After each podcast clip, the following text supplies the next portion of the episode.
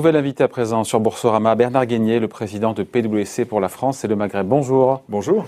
Merci d'être là avec nous. Il y a ce livre que vous venez de sortir, Chef d'entreprise, ce que le monde attend de nous. Patron, oserez-vous? C'est aux éditions Alizio. On va en parler, mais d'abord juste dans l'actualité. J'ai vu cette étude, cette enquête qui vient du ministère du Travail, euh, révélée par, euh, par le Parisien, qui dit que, à propos du télétravail, 45% des actifs pouvant télétravailler l'ont fait à temps complet la semaine dernière. 45% et 70% à temps partiel. Euh, elles jouent le jeu, parce qu'il y a eu ce débat autour des entreprises qui jouaient le jeu ou pas en matière de télétravail. Elles jouent le jeu. D'ailleurs, Elisabeth Borne disait hier cette idée euh, selon laquelle les entreprises majoritairement ne joueraient pas le jeu est fausse. Moi, je pense qu'elles jouent le jeu. Euh, ce qu'elles ont à faire essentiellement, et si certaines ont pu donner l'impression qu'elles jouaient pas le jeu, c'est simplement parce qu'elles sont mobilisées pour euh, servir leurs clients, servir leur business. Et donc, euh, dès lors que, c'est-à-dire pareil chez PwC ou, ou ailleurs, euh, notre, notre ligne de conduite, c'est de dire aux, collaborateurs, un, on protège votre santé, deux, on vous permet de travailler chez vous si vous pouvez, et c'est le mieux, et c'est le mieux pour tout le monde et collectivement. Et le troisième point, c'est si on a besoin de vous au bureau ou chez nos clients, parce que nos clients ont besoin de nous aussi, et dès lors qu'on respecte euh, ce qu'a indiqué euh, la personne qui m'a précédé, euh, le directeur général de Plastic Si, si les règles sont respectées, si les mesures sont strictes à ce moment-là, vous pouvez aller chez nos clients, venir au bureau. Oui, mais on, peut aller plus loin quand on voit 45% des actifs qui, encore une fois, qui peuvent télétravailler l'ont fait à, temps complet. Ça veut dire qu'il y a encore de la marge. Oui, alors après, je, pense qu'il faut regarder chaque cas particulier. Donc moi, moi je, n'aime pas trop tirer des, de règles générales d'une impression. Et je pense que selon les, les, activités, il y a des nécessités de service qui vous conduisent à avoir mmh. euh, les collaborateurs au bureau. Euh, si, si, et ça, c'est indispensable. Donc, euh, ce pourcentage à lui-même, l'objectif de dire est-ce qu'on doit avoir 100% de nos collaborateurs qui peuvent télétravailler en télétravail n'a pas de sens. Mmh. ce qui compte, c'est est-ce qu'on est capable de respecter ces mesures, de respecter le collectif et en même temps de respecter l'économie, donc le business. Et ça, cet équilibre-là qui est l'objet du débat actuel. Hein. Et, sur le, télétravail, on ne reviendra pas au niveau, pour le coup, de enfin, la période de pré-crise. C'est-à-dire que euh, c'était avant le confinement, enfin le nouveau confinement, mais le président de la République disait, voilà, deux, trois jours par semaine, c'est ça le, euh, bon équilibre. On tendra vers ça et on ne reviendra pas, ah, même s'il y a un vaccin, même s'il y a un vaccin l'année prochaine. On reviendra pas en arrière pour un certain nombre de raisons. Euh, c'est que il n'y a pas forcément besoin de venir sur le lieu de travail si c'est pas nécessaire. Mm. Parce qu'on va au bureau quand on a besoin, pas parce qu'il faut y aller. Exactement. Et, et qu'est-ce que ça veut dire quand on en a besoin? C'est pas forcément pour faire son travail individuellement, mais c'est faire son travail en collectif et de créer les moyens de continuer à garder la culture d'entreprise parce que on ne, on ne crée pas une culture d'entreprise en étant tous déconnectés. Euh, il faut vraiment le faire à travers des, des échanges. Donc, euh, euh, il y a des objectifs de travail en commun parce que si vous voulez faire de l'innovation, si vous voulez créer, imaginer, vous avez besoin d'interaction humaine. Euh, même si euh, la technologie permet de faire un bout du chemin, là aussi, mm. il y a, d'ailleurs des, des, des, startups qui essayent d'inventer comment collaborer en étant pas physiquement ensemble. Mm. Mais ce besoin du collectif, ce besoin de lien, qui est quand même le, fait, partie de l'humanité, c'est essentiel, euh, va continuer. Mais il est certain, et nous, chez PwC, on le voit, on sait que probablement deux, trois jours par semaine, un certain nombre de nos collaborateurs, dès lors qu'ils n'iront pas chez les clients parce que c'est nécessaire ou mm. pas travailler en collectif dans nos bureaux, resteront chez eux. On est en train de réfléchir à une nouvelle politique de mobilité, mm. mobilité douce d'ailleurs, et on a, on a une vision globale, et c'est ce mm. que j'indique dans mon livre. Si, si les entreprises n'ont pas une vocation à, à, se projeter plus loin et à imaginer d'autres façons de collaborer avec euh, et de travailler avec leurs collaborateurs, euh, on, sera dans le monde d'hier. Donc ça va changer, c'est évident. Avec à la clé quand même, le télétravail, ça génère aussi des économies en matière de, de il bureau. il ne faut pas le ah, nier. mais ça, hein. ça implique aussi de nouvelles dépenses. Parce que euh, chez nous aujourd'hui, on va euh, certainement donner un, package à nos collaborateurs pour leur dire bah, il faut une chaise qui corresponde à ergonomique suffisante, il faut un deuxième écran, on va le positionner chez toi, on va donc on est en train d'imaginer On va payer un bout du loyer? Non, peut-être pas. Probablement pas. Sympa, mais, mais, pas trop quand même. Hein. bah, je, je, je, dirais que c'est, c'est, euh, je, je crois pas qu'on arrive là. Ça, je vois pas très bien comment on pourrait le faire d'ailleurs. Mais euh, voilà, c'est ce qui va se passer. Et donc, on va voir certainement deux, en tout cas chez PwC, probablement trois jours par semaine euh, chez soi. Quoi. Ouais. En Mais- moyenne, hein, Ah, en ouais. moyenne. C'est une moyenne. Mais quand même, on, on passe quoi de 1 à 3 chez PwC On avait, euh, on avait un centre de collaborateurs qui était parfois deux, trois, fois, trois jours par semaine Ouais, chez eux. moyenne. Mais la moyenne, on va probablement passer de 1, euh, voire une demi-journée, euh, À 3. à 2, 3. Je, je C'est sais pas dire révolution. exactement. C'est comme une révolution. Ah, c'est une énorme, c'est un énorme changement. C'est ça en fait. L'accélération, elle est évidemment, on va en parler sur le digital, mais aussi sur ce télétravail. Juste, euh, soyons en prise avec ce qui se passe sur le terrain. Qu'est-ce qu'ils vous demandent vos clients, euh, Bernard Guénier, là, sur ces dernières semaines? J'insiste qu'il y a un changement dans leur demande, dans leur état d'esprit. Ils ont été euh, dépités par ce second confinement. Est-ce que c'est sa version allégée qui coûte moins cher à l'économie, nous a dit la Banque de France? Moi, euh, je dirais que nos, nos clients aujourd'hui, et là, je suis en France, hein, On parle de la France, ouais. hein, d'accord Sachant Euh, que PwC, c'est évidemment ah ben là, le business euh, continue, euh, se développe. euh, Il y a ce il y a pas de hiatus, on en parlait juste avant avec le patron de Plastic Omnium, il y avait ce décalage entre l'activité en France et dans le reste du monde. Moi, ça m'a bah, secoué. je peux hein. vous dire que chez PwC, c'est pareil. Non, mais vous vous L'activité française, par rapport à nos autres pays dans le monde, est, est plus en décalage en termes de, de- de baisse d'activité que- qu'aux États-Unis ou en Chine, évidemment. Donc ça, c'est clair. Ou décalage même en en tant que baisse d'activité, non, baisse plus. on, on baisse plus. En France On a baissé plus qu'ailleurs et, euh, et en Chine, ça repart. Donc, euh, donc euh, c'est à peu près ce que vous avez dit, le, le directeur général de, de Plastic Omnium. Mais le- le- ce que, en France, aujourd'hui, par rapport à votre première question, euh, ce qui est en train de se passer, c'est que, en fait, dans ce deuxième con- confinement qui est un peu, presque un peu inattendu, en tout cas qu'on ne voulait pas voir arriver, Mm. euh, la réaction, euh, d'abord, il faut savoir que nos clients sont déjà adaptés, très largement. Donc ce n'est pas le même confinement que le premier, sur un plan économique. Euh, ils sont habitués. Par contre, dans leur projection dans le futur, ça a bloqué quand même, ça a rebloqué un petit peu la confiance qu'ils avaient euh, au début septembre et le sentiment général dans l'économie française aujourd'hui dans les entreprises. Et je parle des, des grandes entreprises et des, ETI, c'est euh, bon, je, je fais attention, donc je prends pas forcément encore certaines décisions que j'aurais pu prendre. On Ma vision de mon on budget reporte, on annule. 2021, je reporte, je fais attention, je suis prudent. Euh, donc ça a des conséquences, ça aura des conséquences moindres que le premier confinement. Y voit surtout, encore une fois, en France et moins dans d'autres pays. Vous êtes présent dans tous les pays Oui, quasiment. bien sûr. oui. C'est un milliard de chiffre d'affaires en France, ça, c'était avant la crise. À l'échelle de la planète, c'est quoi euh, 50 C'est c'est plus 44 milliards. C'est ça, voilà. Je le sais. Donc euh, le, Donc on vit quelque chose en France qui est très différent en termes de un business. peu différent, c'est-à-dire qu'on on subit, on subit plus à cause de la structure de l'économie aussi, hein, structure de société. de- Tourisme. non, mais économie de service. Service tourisme. très orienté sur le tourisme euh, aussi, euh, sur euh, l'aérospace par exemple.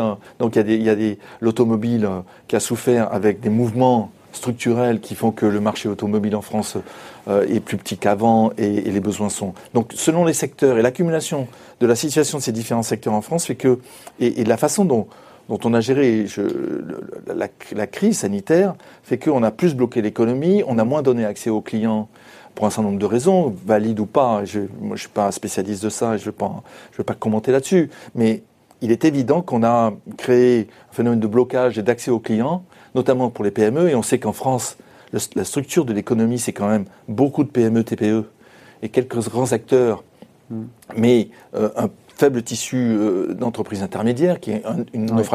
Oui. Donc tout ça conduit à ce qu'on ait un pays qui est, euh, qui est- qui est en situation un peu plus difficile que les autres. Maintenant, bon, la crise, elle a que 7, 8 mois, 10 mois. La capacité de rebond de la France, à mon avis, est importante. hein.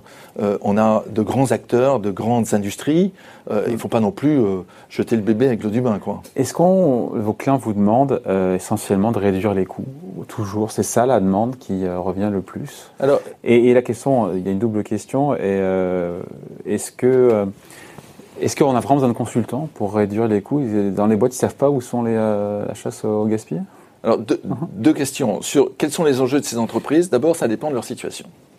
Une entreprise qui est en très grande difficulté, qui a des problèmes financiers massifs, euh, qui n'a plus accès à ses clients, euh, comme un corps, par exemple, où c'est très très difficile. Je- euh, là, ça, ça implique d'avoir ceux qui sont solides comme un corps peuvent, vont, vont passer la crise certainement, mais ça implique quand même euh, de, de- de réduire les coûts, de, de- de faire des efforts considérables pour passer la crise. Donc c'est réduire la voile, c'est se protéger.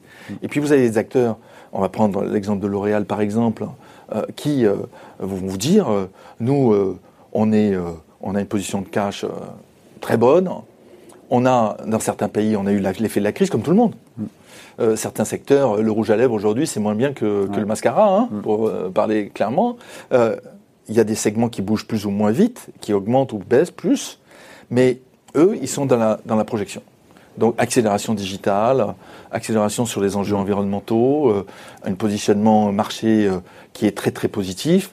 Et là, ils sont en train de profiter de la Chine, comme euh, je pourrais prendre l'exemple de LVMH, c'est pareil. Donc il y, a, des acteurs puissants qui ont en fait il y a une dichotomie, une dichotomie sectorielle et à la fois sur la taille de l'entreprise. Bien sûr. C'est ça.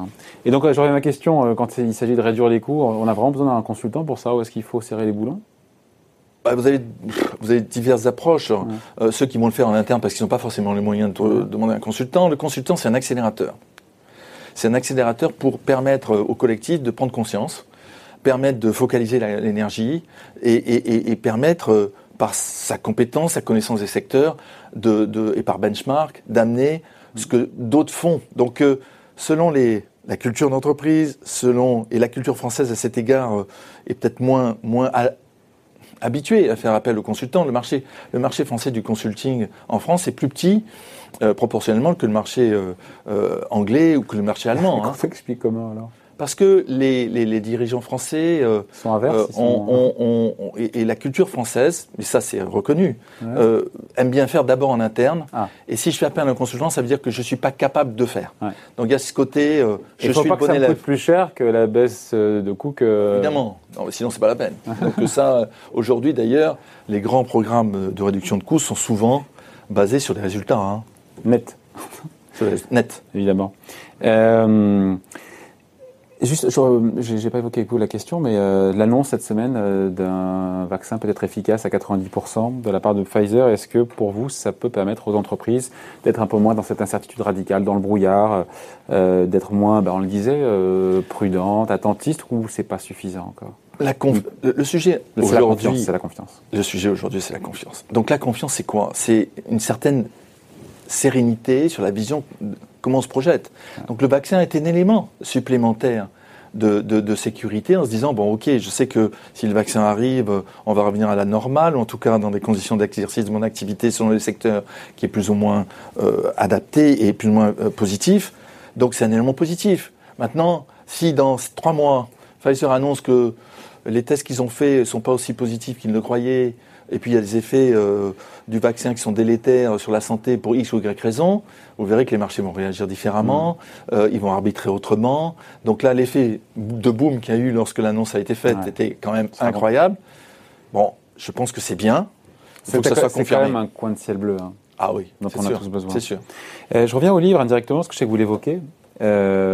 Post-crise, vous êtes convaincu que les entreprises seront plus vertueuses, plus solidaires, plus responsables en même temps, j'ai envie de vous dire, mais l'urgence, c'est quand même de sortir pas trop amoché, de sortir en vie de cette crise. Hein. C'est exactement l'enjeu. C'est En fait, mon livre dit la chose suivante, pour moi, il est évident qu'on on va aller dans ce sens de plus de coopération entre acteurs, plus de responsabilité, parce que l'entreprise doit être au dans la société et pas en dehors.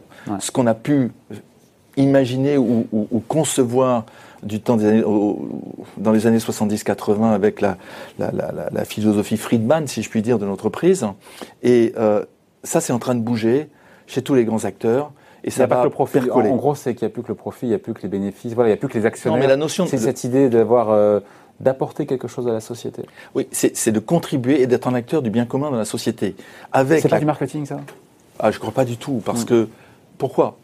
Parce que ni faut le les collaborateurs, mm ni les consommateurs ne l'accepteront dans les années qui viennent. C'est un chemin. la normalisation aussi fera que lorsqu'on est État aujourd'hui et qu'on vit cette crise sanitaire que l'on vit, et euh, les fractures sociales qui existent en France, en Europe et même aux États-Unis, la nécessité de répartir la croissance d'une autre façon va conduire à aussi des régulations beaucoup plus responsables. Et donc l'État va jouer un rôle qu'il a un peu perdu. Et à mon avis, l'État va reprendre sa place dès lors que même s'il n'a plus des moyens financiers, il a un rôle de régulation central mmh. en matière de compétition, en matière de régulation sur la responsabilité sociale, sur la diversité, sur la technologie.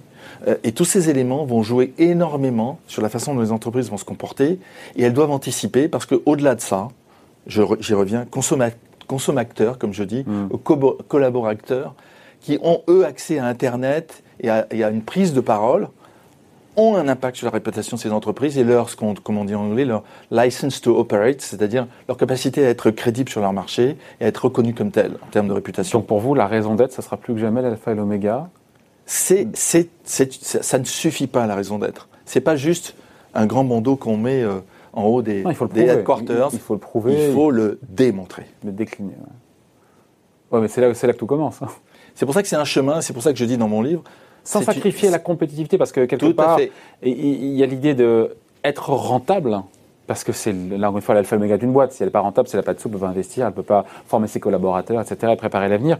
Mais c'est pas incompatible d'être rentable et d'être socialement, écologiquement res- responsable. Pour vous, c'est vraiment possible et c'est même souhaitable et nécessaire. C'est absolument souhaitable et nécessaire et ça va ensemble. Et c'est ça qui fera C'est la ça que vous vendez aux boîtes, finalement? Bah oui, parce que c'est. Mais elles en ont conscience aujourd'hui, pas toutes. Je vais pas vous dire que certaines n'ont pas une vision quand même qui continue d'être parfois préda- prédatrice de, de leur rôle à certains endroits, dans certaines industries. Hmm. Ouais, mais c'est pas en temps de crise qu'on pense à ça. En temps de crise, on pense à se, remo- Bah moi je vous dis, à se remonter bah non, je- euh, moi je vous dis les manches et à acteurs, écoper le bateau pour pas qu'il coule. certains hein. acteurs, L'Oréal par exemple, considèrent que c'est absolument central. Ah, mais rêve, vous prenez. euh, Oui, mais c'est, c'est, Donc, c'est pas tout le monde. français, c'est, une industrie qui se porte bien, même si rouge à lèvres est un peu en panne. Là. évidemment, les grands qui ont des moyens peuvent plus le faire que d'autres. Il est évident qu'une TPE dans son marché local Ouais. et a, a beaucoup plus de difficultés à le faire, mais c'est pas forcément à celles-là euh, à qui on demande de montrer le chemin. Hmm. Par contre, elles peuvent s'insérer dans un écosystème où, elles- où on va leur demander, parce que j'achète moi, moi L'Oréal à ces TPE ou à ces PME, je vais leur demander de contribuer à ça. un rôle d'entraînement. rôle d'entraînement, voilà. Donc le- cette notion d'écosystème. Bon, euh, dernière question. Un milliard de chiffre d'affaires donc l'an dernier, en 2019, avec un, un exercice qui est décalé, je crois, c'est ça? Oui, je sais 30 plus. juin, 30 juin. oui. Euh, la baisse sera de combien cette année? Ça, c'est une baisse à un ou deux chiffres sur la France. Après, il faut le rappeler, des années de croissance ininterrompue. Oh, ça fait depuis pff, 7, 8 ans, euh, 10 ans. Enfin, Ouais. ça fait 15 ans que nous. Et même au niveau nos- monde d'ailleurs. hein. Au niveau monde, depuis 15 ans, euh, notre croissance est continue. On n'est pas les seuls d'ailleurs. Oui. Euh, au- autour de entre 5 et 10% par an en moyenne, Ouais. sur toutes nos activités, hein, tout confondu, Ouais. audit, conseil. En France, euh, on a vécu les mêmes types de croissance depuis 5-6 ans. Euh, cette- L'année euh, qui s'est terminée à fin juin, on a publié des, des chiffres qui sont de l'ordre de moins 2% en moyenne, Mm. avec trois mois de crise qui nous ont fait passer de plus 5, 6, 7% de croissance sur l'année à moins 2%. Vous voyez, donc Ouais. l'impact de la crise est très violent. Euh, et on va être probablement étal, peut-être un, un plus 1, plus 2 en moyenne sur nos activités, sachant que... Sur la France. Sur la France, oui, Ouais. oui. Et, euh, et sachant que nos activités de, de compliance, d'audit, euh, sont moins touchées, Bah, évidemment, évidemment, évidemment. alors que les activités de conseil sont beaucoup plus touchées, et notamment les activités de, de, de M&A. Bon voilà, merci d'avoir été avec nous. Bernard Gagné donc, le président de PwC pour la France et le Maghreb, chef d'entreprise, ce que le monde attend de nous, patron. Oserez-vous, c'est aux éditions Alizio. Merci d'avoir été avec nous. Merci beaucoup. la grande interview en direct sur Boursorama. Merci, bye. Au revoir.